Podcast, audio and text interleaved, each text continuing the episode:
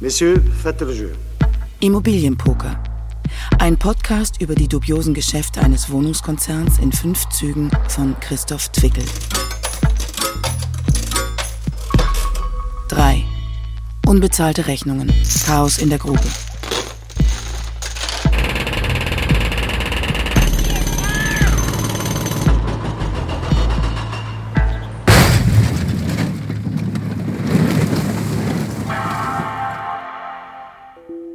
Nachmieter gesucht. Hm, 38 Quadratmeter, Warmmiete 410 Euro. Das ist doch was. Heizkost 30 Euro, da ist vielleicht ein bisschen weniger. Wir bieten ein Zimmer, Wohnung in, naja, geht. Vor zwei Jahren vollständig saniert mit neuen Fliesen in Bad und Küche. Neue Küche nach Maßanfertigung. Mit Kühlschrank, bei Bedarf mit Möbeln. Den Heide. Wo ist denn das? Abstand 4800 Euro. Ich hab's doch. Miete frisch erhöht auf 410 Euro inklusive Nebenkosten. Bei Interesse an Besichtigung gerne anrufen. Aber die ist schick. Ich rufe da mal an. Ein geprellter Handwerksbetrieb nimmt Kontakt zu mir auf. Er werde nicht bezahlt von Konsus. Sie wollen selbst nichts sagen. Sie haben Angst, dass sie ihre offenen Forderungen dann nicht einbringen können. Sie warten angeblich auf rund eine Million Euro. Doch die Firma bringt mich zu einem Insider aus dem Konzern. Es muss immer größer werden, um die Löcher, die unterdeckt sind, mitzufinanzieren. Der Whistleblower berichtet, Adler und seine Tochterunternehmen sollen systematisch Handwerks- und Baufirmen prellen. Das war fünf vor zwölf. Wir waren bei Abrechnungsständen, die schon weit über dem GU-Vertrag waren. Deshalb kam es ja zu über 90 Tagen und mehr im Zahlungsziel, weil die die Löcher mit den anderen Projekten stopften. Wir hören den Whistleblower in diesem Podcast mit der Stimme eines Schauspielers. Der Whistleblower gibt mir fünf Aktenordner mit brisantem Material, darunter Listen mit Rechnungen. Die Rechnungen stammen aus dem Sommer 2020. Tausende von Rechnungen, die die Adlertochter Konsus noch nicht bezahlt hat. Rechnungen in Millionenhöhe, manchmal nur ein paar Zehntausend, manchmal Hunderttausende. Köln 332.832,17 Euro. Trio 1, Inkasso, Vollstreckung droht. 320 620 für Tiefbauarbeiten, vierte AR. Frankfurt am Main 4.216,09 Euro. Prio 1, 1218 für Frankfurt am Verkauf Main WE A51. 160.291,36 Euro. Frankfurt am Main Prio 2, 4.107,36 Euro. 317, 5 Frankfurt Prio am Main 1, für 1,19 1,19 für Verkauf WE Frankfurt Prio A 1, 21 Frankfurt am Main 4.088,36 Euro. 87.146,29 Euro. Für Verkauf Prio 1, Mahnstufe 80,40 1. Euro. Ich mache mich an die Arbeit. Ich suche eine Baufirma, eine Handwerksfirma, die mit mir redet. Vielleicht mal zum Anfang, wie heißt Ihre Firma? Was ist das für ein Unternehmen? Wie viele Mitarbeiter haben Sie? Wollen Sie die mal kurz vorstellen vielleicht? Meine Firma ist die ETM, Heizung, Lüftung, Sanitär GmbH. Wir sind ein Betrieb insgesamt mit ca. 30 Mann. Was machen Sie so für einen Umsatz? Kann man das sagen? Ähm, wir machen einen Umsatz insgesamt zwischen 7 und 8 Millionen Euro. Okay. Edis Bibic ist Chef einer kleinen Handwerksfirma in Berlin. Der Name seiner Firma steht auf der Liste. Er spricht mit mir, weil er wütend ist. Wir treffen uns im Mai 2022 in Berlin-Marzahn, in einer Einfamilienhaussiedlung. Dazwischen das einstöckige, etwas in die Jahre gekommene Büro seiner Firma. Vier feste Mitarbeiter, nach der Arbeit grillen sie gerne zusammen mit den Bauarbeitern auf dem Hof. Sie haben ein spezielles Verhältnis zur Adler Group oder Consus. Ja, Äh, speziell. Äh, erzählen Sie mir doch mal einmal ganz kurz, ähm, wie ist der Stand der Dinge derzeit? Ja, derzeit ist der Stand der Dinge, dass die Konsus äh, mir einen erheblichen Betrag schuldet, Geld schuldet. Wie viel ist das? Das sind um die 250.000 Euro. Eine Viertelmillion Euro, Eine Viertelmillion Euro, genau. die nicht bezahlt wurden. Die nicht bezahlt wurden. Es waren früher mehr, aber das wurde immer häppchenweise bezahlt, weil die was von mir noch gebraucht haben. Aber dann, wo das Projekt fertig war, kam gar nichts mehr. Bibics Firma hat bei einem Wohnungsprojekt der Konsus in der Rigaer Straße in Berlin mitgebaut. 900.000 Euro für Innenausbau. Ein Riesenauftrag für seine kleine Firma. Er wirkt entspannt, doch er hat harte Zeiten hinter sich. Als die Konsus nicht zahlte, ging er fast bankrott. Es gab Streit in der Firma. Sie überlebte, weil nachfolgende Aufträge kamen und weil er mit den Vorschüssen seine Rechnungen bezahlen konnte. Also wegen denen wäre ich fast pleite gegangen. Ich meine, wenn man seine Leistungen nicht ordentlich erbringt, dann soll man auch nicht bezahlt werden. Aber wir haben ein Abnahmeprotokoll, wo unsere Arbeiten ordnungsgemäß durchgeführt haben, nach dem neuesten Stand der Technik. Und äh, nach unserem besten Wissen haben wir unsere Arbeiten durchgeführt. Und wir haben auch die Bestätigung von denen, dass es auch so gewesen ist. Und wir wurden trotzdem nicht bezahlt. Wann wurden die zum letzten Mal bezahlt von der Konsus? Vor knapp einem Jahr. Und seitdem? Hört man nichts mehr von denen. Wir haben denen etliche Schreiben geschickt. Wir haben denen äh, E-Mails geschrieben, angerufen, wurde uns immer wieder gesagt und versichert, wir kümmern uns drum. Nächste Woche sollte was angewiesen werden, aber seit einem Jahr ist eine Woche vergangen. Wenn ich eine Rechnung nicht bezahle, kommt eine Erinnerung, dann eine Mahnung, dann die nächste, garantiert mit Mahngebühren. Weiter habe ich es noch nicht ausprobiert aber ich käme sicher nicht durch damit, nicht bezahlen. Wie geht das hier? Der Rechtsanwalt Raphael Slowik vertritt einen Mandanten, dem die Konsus auch einen Millionenbetrag schuldet. Er schickt mir eine Excel-Liste. Sie ist vom April 2021 mit Hunderten von Posten. 78 Millionen Euro fällig steht auf der Excel-Liste als Gesamtsumme. Die Posten sind zum Teil farbig markiert. Prio 1 rot markiert, Prio 2 gelb markiert, Prio 3 grün markiert. Inkasso Vollstreckung droht steht bei den rot markierten Rechnungen. Leipzig 77.350 Euro. 2.303 Euro. Inkasso Vollstreckung. Prio 1. 45.169 Frankfurt am Main. Euro. 2.220 City HV Euro. 9. Inkasso Prio 1. Vollstreckung. Prio 1 19. Für Verkauf sowie 23. Prio 1.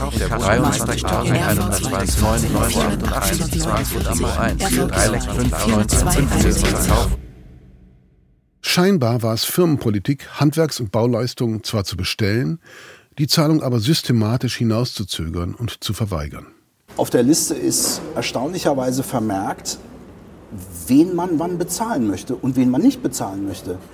Und auf der Liste sind Begründungen für Zahlungen versehen wie Priorität 1, 2 oder Prio laut CG, was dann Christoph Gröner ist. Und das ist also ganz verrückt. Diese Liste folgt also nicht der Regel, ich muss meine Rechnung bezahlen, wenn sie fällig ist, sondern die folgt der Regel, wir bezahlen, wann wir Lust haben oder nicht Lust haben. Die Adlergruppe äußert sich zu dem Vorwurf nicht.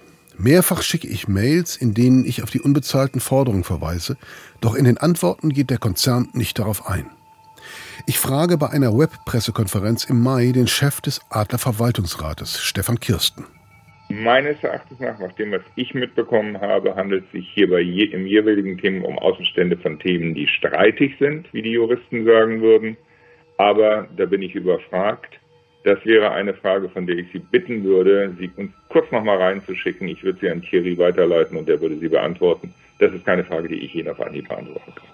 Ich frage nochmal per Mail nach den 78 Millionen, die im April 2021 noch unbezahlt waren. Wieder keine Antwort. Warum machen die das? Warum zahlen sie ihre Rechnung nicht? Der Anwalt Raphael Slowik hat eine Vermutung. Meinem Eindruck zufolge und ähm, auch meinem Eindruck meines Mandanten zufolge ist das Geschäftsmodell, Projekte und Gesellschaften mit Projekten zu erwerben, die dann intern zu optimieren, egal wie, ob man die Projekte verbessert oder ob man vielleicht die finanziellen Rahmenbedingungen verbessert oder bessere Finanzierungsbedingungen irgendwie aushandelt oder einfach die Bewertungsansätze verändert. Jedenfalls ist das Geschäftsmodell jetzt nicht direkt, wir kaufen was und verkaufen es. Also Werte schaffen in dem Sinne äh, wie bei einer Immobiliengesellschaft, die ein Gebäude baut und da Menschen drin wohnen lässt, die Miete bezahlen und dieses Geld dann sozusagen als Ertrag in die Immobilien reingeht. Das schien nicht das Geschäftsmodell zu sein.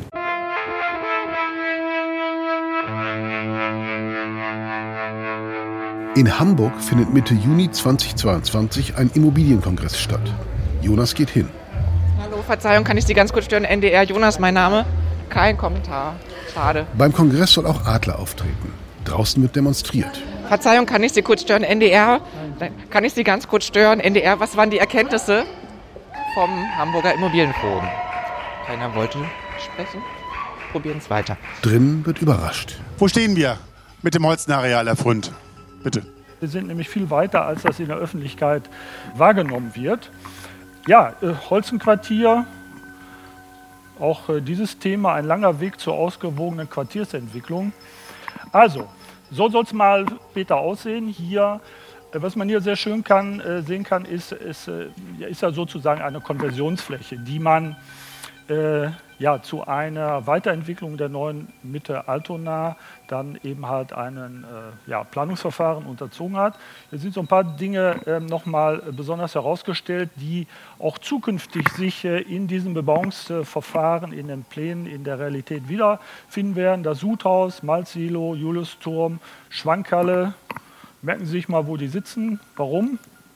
Ja, weil derzeit wird hier fleißig abgebrochen. Auch das eine Mehr, dass wir da nicht arbeiten würden. Es wird sehr intensiv gearbeitet. Wir haben da einen äh, sehr äh, ja, äh, abgestimmten Zeitplan. Das ist mitnichten so, dass wir da pausieren, sondern es ist so, dass wir schon nach einem vorgegebenen Plan, den man im Übrigen unten auf diesem mittleren Bild sieht, auch erkennen kann. Showtime. Thomas Frönd, Manager und Bereichsleiter bei Consus, erklärt. Der Konzern habe mit den Behörden und der Politik immer eine Lösung gefunden. Er hoffe auch bei anstehenden Problemen. Wenn meine Kinder mich fragen, sag mal, Papa, was machst du da eigentlich in, in, in Hamburg? Da sage ich immer, ich baue ein Dorf. Da gucken die mich an, ja, aber Hamburg ist doch kein Dorf, das ist eine große Stadt. Sage ich, ja, genau. Und da mittendrin gibt es ein kleines Dorf. Ja, und in diesem Dorf müssen wir alles erfüllen, was an einem Dorf letztlich für Ansprüche gestellt werden. Also Wohnungsbau, Handwerkerhöfe, Büros, Community Center, alles hier, Hotel, auch etwas für Studenten, wobei ich gerade festgestellt habe, Studenten sind wohl ganz gut versorgt. Ja, es gibt dann vielleicht auch die Diskussion, dass wir da eben halt auch äh, junge berufsausbildende Personen dort unterbringen werden. Mit knapp 1000 Pkw-Stellplätze. Hallo, Verzeihung, Norddeutscher Rundfunk, kann ich Sie kurz stören? Wie war es heute auf dem Hamburger Immobilienforum? Gibt es ein Statement, das Sie mir geben können? Ich will Im Moment wissen, nicht. Nach Corona war es doch mal wieder mal gut, sich zu sehen, oder? Unbedingt, ja. Das war sehr Gibt es gut. denn, gibt's denn eine Forderung, die Sie haben? Es gibt mir keiner ein Statement. Jonas hat noch kein Statement und keine Wohnung in Hamburg. Seine Wohnung in Berlin ist in der Nähe vom Steglitzer Kreisel. Auch ein Projekt der Adlergruppe. Auch eine Baustelle, auf der wenig bis nichts passiert. Und das, obwohl schon Wohnungen verkauft wurden. Der Prospekt war schön. Herr Gaufer, Sie haben im Steglitzer Kreisel eine Wohnung gekauft. Wollen Sie mal einmal erzählen, wie es eigentlich zu diesem Kauf kam? Ja, also das ist ja mein Kiez, da um den Steglitzer Kreisel herum. Und ich mag die Gegend. Da kann man schön einkaufen, schöne Restaurants. Und als ich mitbekommen habe, seinerzeit, dass dort neue Wohnungen entstehen, dachte ich so für mich, wäre eigentlich ganz schön, da oben eine Wohnung zu haben, schöne Aussicht über die Stadt. Und muss auch sagen, das Projekt seinerzeit hat mich überzeugt. Es war ein modernes Projekt, vorgesehen mit Tiefgaragenstellplätze und einen Fahrradaufzug. Dachte, das passt alles schön zusammen und habe dann im Oktober 2018 die Wohnung gekauft, weil ich dachte, das ist durchaus eine gute Kapitalanlage auf die Zukunft gerichtet und später könnte vielleicht auch mal meine Tochter die Wohnung nutzen. Mhm. Erzählen Sie mal kurz, ähm, Sie sagten, Sie kommen aus Steglitz. Äh, erzählen Sie mal ein bisschen was von sich. Wo kommen Sie so her? Wie sind Sie zu dem geworden, was Sie, was Sie jetzt sind? Oh, das ist aber eine lange Geschichte. Wie kann sich einer aus Steglitz, wie kann sich einer aus Steglitz eine Wohnung leisten? Ja, also ursprünglich geboren bin ich in Südamerika, dann bin ich teilweise in Spanien aufgewachsen, ja, bin aber jetzt schon lange Zeit äh, in Berlin und habe seit 25 Jahren mein Unternehmen hier in Berlin.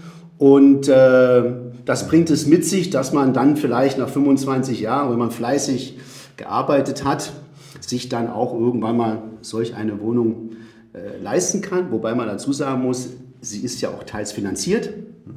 Solche Beträge macht man jetzt nicht nur sozusagen äh, Cash, sondern äh, nutzt ja auch die Möglichkeit der Finanzierung zum Teil. Und ja, da hat eigentlich alles so weit ganz gut gepasst. Und da ich ja selber aus der Finanzbranche komme, denke ich, das so einschätzen zu können, ob das auch ein gutes Investment wäre am Steglitzer Kreisel. Und deshalb habe ich das gemacht. Und Sie haben sich aber auch einen persönlichen Traum erfüllt. Ja, ja. Also ich, ich mag das ja, äh, ich mag Hochhäuser selbst und auch den, den, den Ausblick sozusagen, diesen Horizont, diese Weite. Ich mag das sehr, mir gefällt das. Und das war jetzt halt erstmalig in meinem Leben die Gelegenheit, sozusagen mir diesen Traum zu erfüllen und dann noch äh, bei mir im Kiez sozusagen, einer Gegend, die mir gefällt, hatte das eigentlich so alles wunderbar zusammengepasst. Wann und warum hatten Sie das erste Mal das Gefühl, das stimmt doch irgendwas nicht? Naja, eigentlich erst über die Presse. Und zwar 2020 im Sommer hieß es, stand in der Presse, dass der Steglitzer Kreisel in neue Besitzerverhältnisse übergegangen sei. Ich dachte, hm, wir als Wohnungseigentümer haben keine Information erhalten vom seiner, also von dem ursprünglichen Bauträger. Und dann über die Presse erfahren und war natürlich schon verwundert.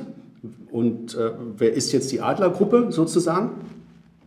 Aber ähm, es hieß auch, dass dieser Wechsel des neuen Eigentümers keine Auswirkung hat sozusagen auf das ursprüngliche Projekt.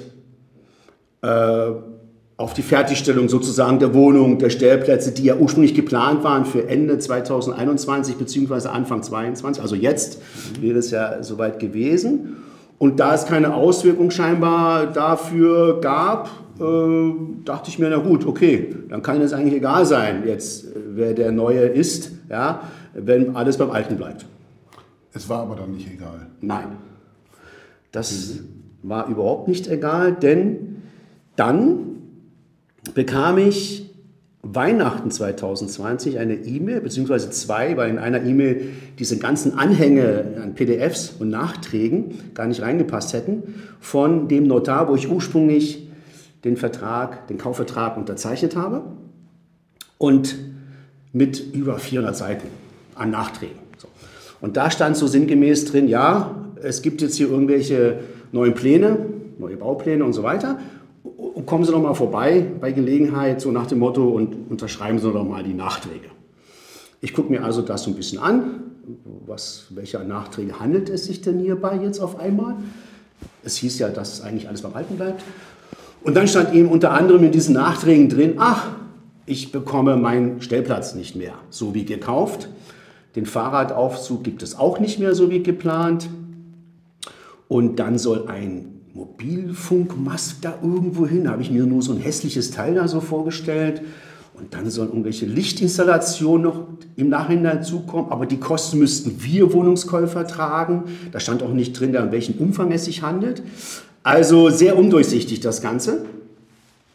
Und demzufolge habe ich diese Nachträge natürlich dann auch nicht äh, erstmal nicht unterschrieben. Muss auch dazu sagen, weil ich davon ausgegangen bin, dass vielleicht sich auch mal der Bauherr meldet bei mir und mir mal zuschickt vielleicht, um welche Änderungen handelt es sich jetzt oder was für Risiken gehe ich ein oder was bedeutet das an Zusatzkosten, Nachteile, Vorteile oder welche Ersatzleistung gibt es.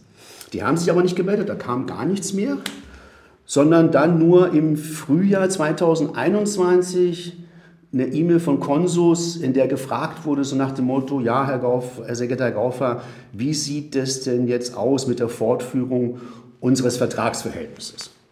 Und dann dachte ich so, naja, äh, na, so wie abgeschlossen, also so wie vereinbart. Ja? Und dann, ein paar Wochen später, standen die Rechtsanwälte der Adler Group vor der Matte. Ich habe keinen bekommen. Sie haben gerade Sie haben gerade eben mit Herrn Frühn gesprochen von der Konsus, oder? Ich habe überhaupt keine Ahnung, wer das war. Was hat er gesagt? Ich habe ihn gefragt, ob er meine Perspektive hören möchte. Ja, bis der Bus da ist, ja. Er hat zugehört und meinte aber schon, ja, das weiß ich ja alles. Ich habe gesagt, ich arbeite hier im Stadtteilzentrum in St. Pauli mit den Kids und was die brauchen, langlebige Freundschaften zum Beispiel, dass sie nicht umziehen müssen, dass die Eltern keinen Stress haben, die Miete zu bezahlen. Und ja, das weiß ich ja alles. Und dann habe ich gesagt, ja, warum sieht denn dann die Realität jetzt noch so aus? Dann werden, werden sie ja das, also alles tun, dass es sich ändert. Hm, da kam der Bus, ja. Äh, Immerhin, dass er gesagt hat, ja, ich höre zu. Adler hat schöne Ideen, schöne Bilder und die Menschen wollen schöner wohnen. Der perfekte Bluff.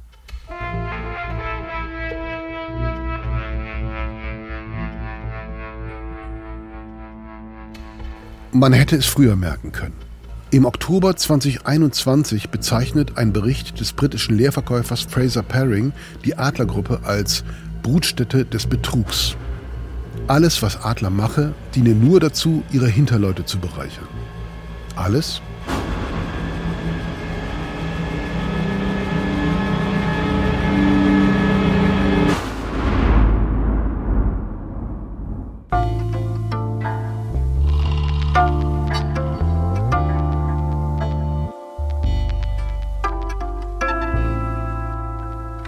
Immobilienpoker.